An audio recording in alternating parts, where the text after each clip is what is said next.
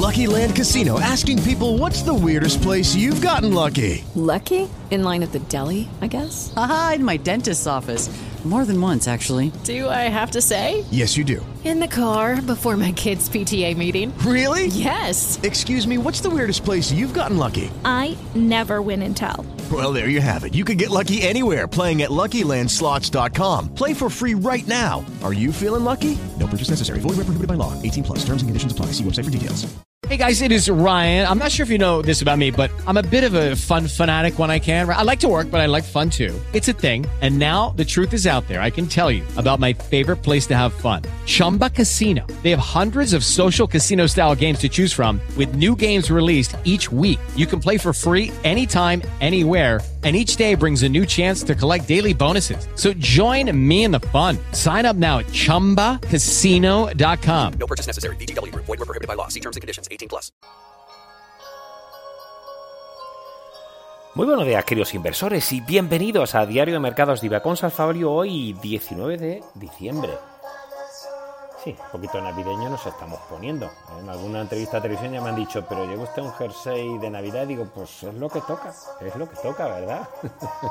Deseándoles lo mejor. Vamos a comenzar en un día movidito, movidito por, por varias eh, razones, que no son las campanas de Belén, que las vamos a poner un poquito más abajo, así está, pero sí por el titular, eh, que hemos hecho un chacarrillo. ¿eh? ¿eh? decíamos que el BOG en la encrucijada, y alguno diría, ¿pero el BOG esto qué es? Pues el BOG esponja. No, el BOG es el Banco Central de Japón. Y ponemos pues un BOG, que también es ese arbusto verde redondeado que tenemos en algunas casas, ¿verdad? Los jardines dando alegría también, que no solo son los motivos navideños. Bueno, el en la encrucijada, pues no sé si encrucijada o no, pero la verdad es que eh, poca chicha, con los tipos en el menos 0,1% y tras conocer el dato del PIB del tercer trimestre final del menos 2,9% year on year y el deflactor en el 5,3%, la situación de la economía nipona se complica, pero no han movido ficha. Los mercados asiáticos, eso sí, mixtos, como de costumbre, la tónica de todo el año. El Nikkei avanzando un 1,41 y cayendo el Hansen, ¿no? Pues eso es lo que venimos desde hace mucho tiempo. Por cierto, eh, Ayer repunte del precio del petróleo ante los incrementos de tensiones en el Mar Rojo que aviva los temores de alteraciones comerciales. Por cierto, aparte de que el Banco de España actualice hoy las previsiones macro, hemos tenido el volcán Grindavik en Islandia que entra en erupción y deja al país en estado de emergencia y un terremoto en el noreste en el noreste, sí, de noroeste, perdón, de China, que ha causado al menos 111 eh, víctimas en las provincias de Gansu y eh. Eh, por cierto, ayer comenzamos la semana con cierto tono bajista en Europa, pero que se fue matizando a medida que avanzaba la sesión en Wall Street, que quedó plano el DAO, pero con subidas de nuevo en el Nasdaq, 42,41%, ya está el tecnológico Nasdaq subiendo.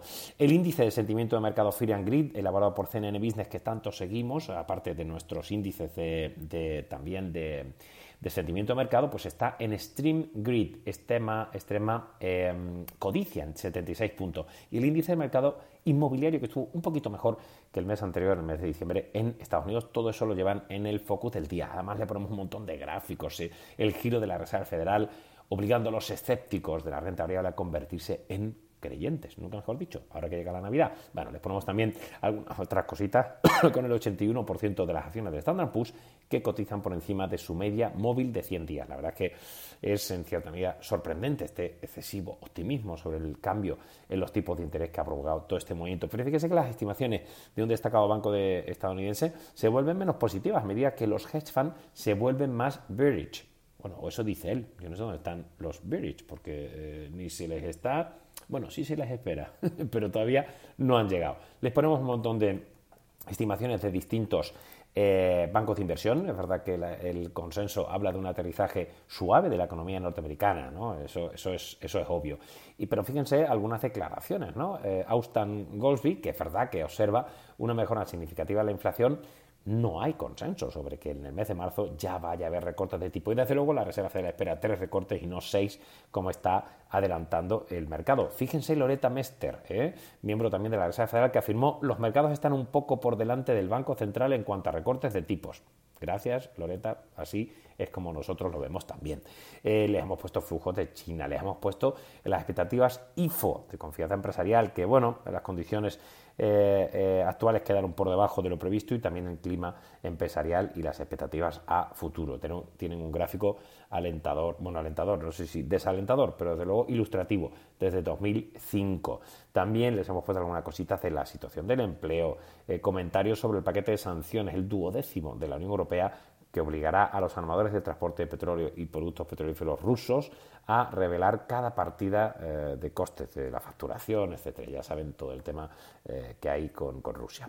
Y como decíamos, le hacemos un especial sobre el tema del Banco de Japón, pero que ha decidido por unanimidad mantener los tipos, aunque eh, Kazuo Oeda, el gobernador del Banco de Japón, ha dicho que no dudarán en adoptar medidas de flexibilización adicionales si fuera necesario.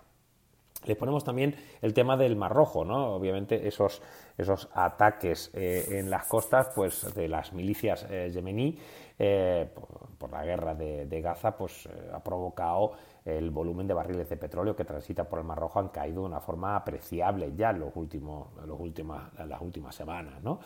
Y también les ponemos alguna cosita más eh, sobre, sobre eh, las previsiones para España. Bueno, aparte de las que va a hacer el Banco de España. Por cierto, eh, la cartera Buy and Hold, Governance Release y Short and Hold List las mantenemos, pero hemos hecho un cambio en la cartera modelo que ahora les comentaremos. No sin antes actualizarle todos los índices y todas nuestras carteras y hablarles de la nota de estrategia que hoy habla de dar gracias a la Fed, ¿no?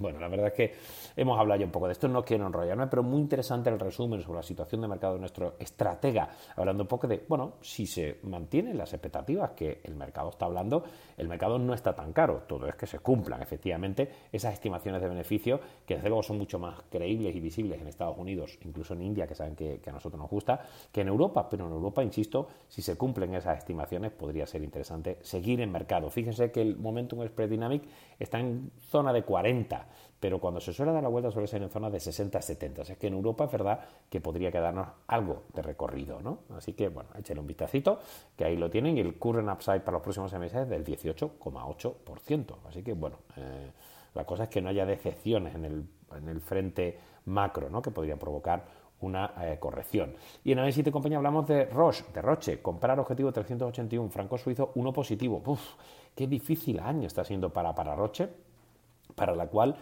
eh, está en nuestra cartera Buy Hall, le damos un potencial a seis meses del 56%. A ver, eh, Roche es una historia fascinante de buenos resultados a largo plazo, ¿no? Eh, con una mala racha en los últimos 20 meses y es verdad que, bueno, para contextualizar, el precio de la acción se ha revalorizado un 13-14% desde 2011 a nivel CAGR hasta el máximo desde abril 2022, ¿no? Pero sí es cierto que últimamente pues, había tenido una cierta eh, decepción y ha caído con, mucha fuerza, desde luego dejando su corona de farma europea más, digamos, mayor a Novo Nordis. ¿no? Posiblemente piensa nuestro analista que ha podido llegar la, luz al final del túnel y explicamos un poquito los distintos productos del Alzheimer, por supuesto, de, eh, del cáncer eh, y bueno, pues las decepciones y lo que nos viene después. No quiero enrollarme porque la nota es muy muy extensa y con todos los, los nombres de los productos que hemos preparado para ustedes en divacons.com. Échale un vistazo, pero puede merecer la pena eh, empezar a, volver, ¿no? Ya tenemos un punto positivo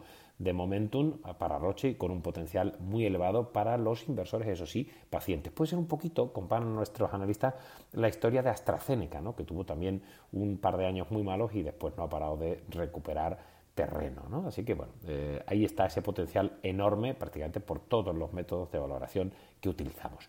Como decíamos, hay un cambio en la cartera modelo. Metemos a ArcelorMittal y sacamos a Unicrédito. Unicrédito que hacemos unas plusvalías superiores al 10% y un poco por lo que hemos ido comentando, ¿no? Performance record, las subidas del tipo se transforman en futuros recortes de tipos y eso puede afectar a la banca comercial.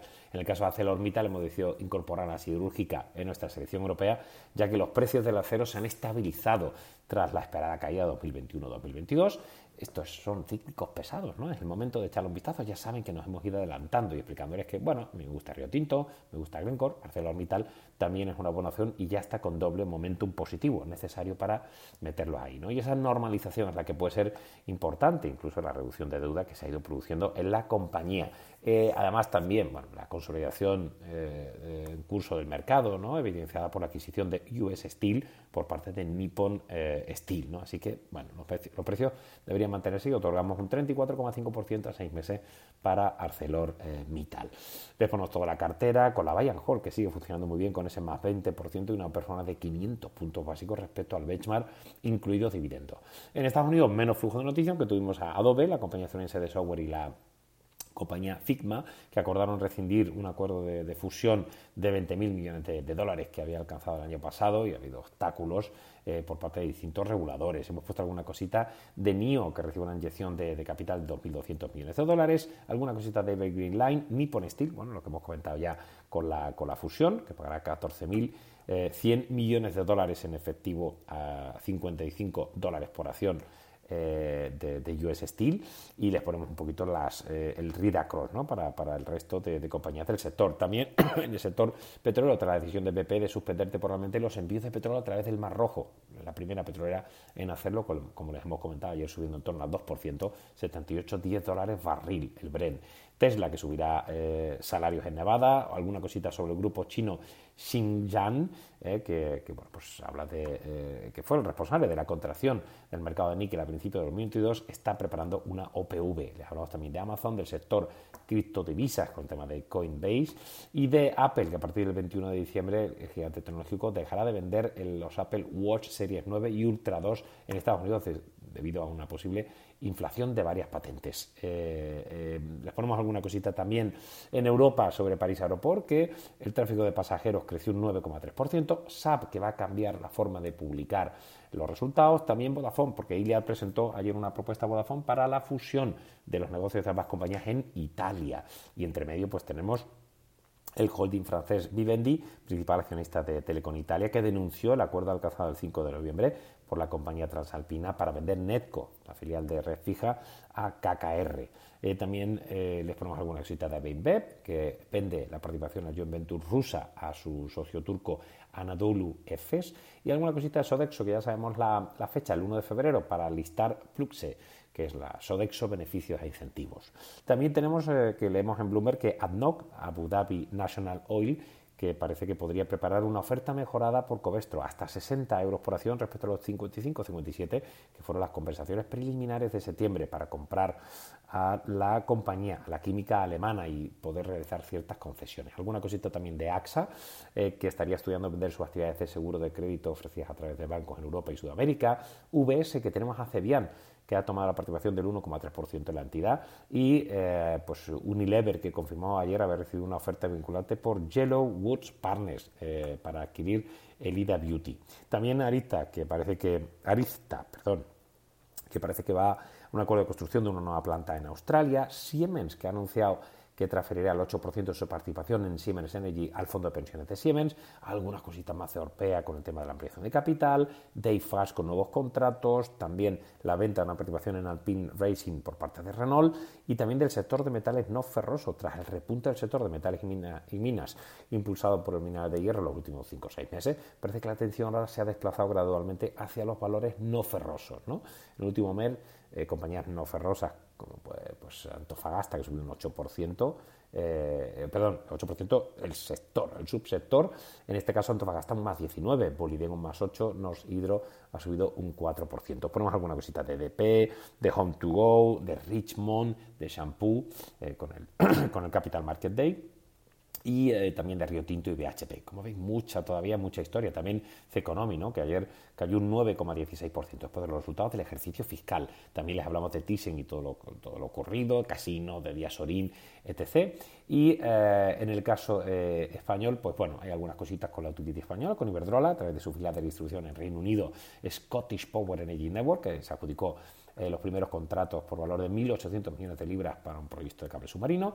Eh, también Santander, eh, que, que compró un paquete de acciones en la entidad, o Repsol, que, firmamos un nuevo contrato en Venezuela. También algunas cositas de Bank Inter que presentó uh, sus estrategias y les hacemos una referencia al, gran barco Banco Naranja, que no solo ING, también Bank Inter, y A Plus, sector transporte, sector inmobiliario, que seguimos hablando, ¿no? Con, acerca de los precios, de las estimaciones, otro criptomoneda, Melia Hotels, que ayer cayó un 3% después de renegociar la deuda, esos 1.100 millones de euros que les habíamos comentado. Como ven, muchas chichas, y aquí no paramos. Hoy un poquito más tarde porque no hemos parado de atender a los medios de comunicación.